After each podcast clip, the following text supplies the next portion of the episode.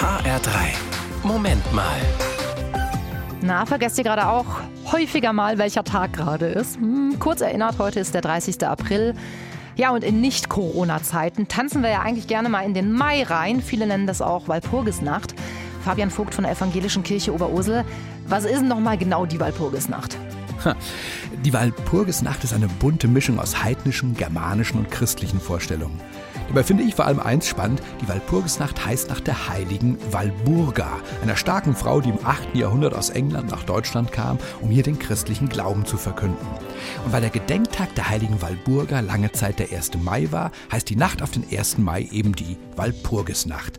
Dazu kommt, Walburga ist die Heilige, die vor bösen Geistern schützt. Und dazu passte die Überlieferung, dass genau in dieser Nacht angeblich die Hexen immer besonders aktiv waren. So wollten sich früher Leute vor bösen Geistern schützen. Und wie genau ist daraus der Tanz in den Mai geworden? Na, um die angeblichen Hexen zu vertreiben, gab es schon früh verschiedene Bräuche.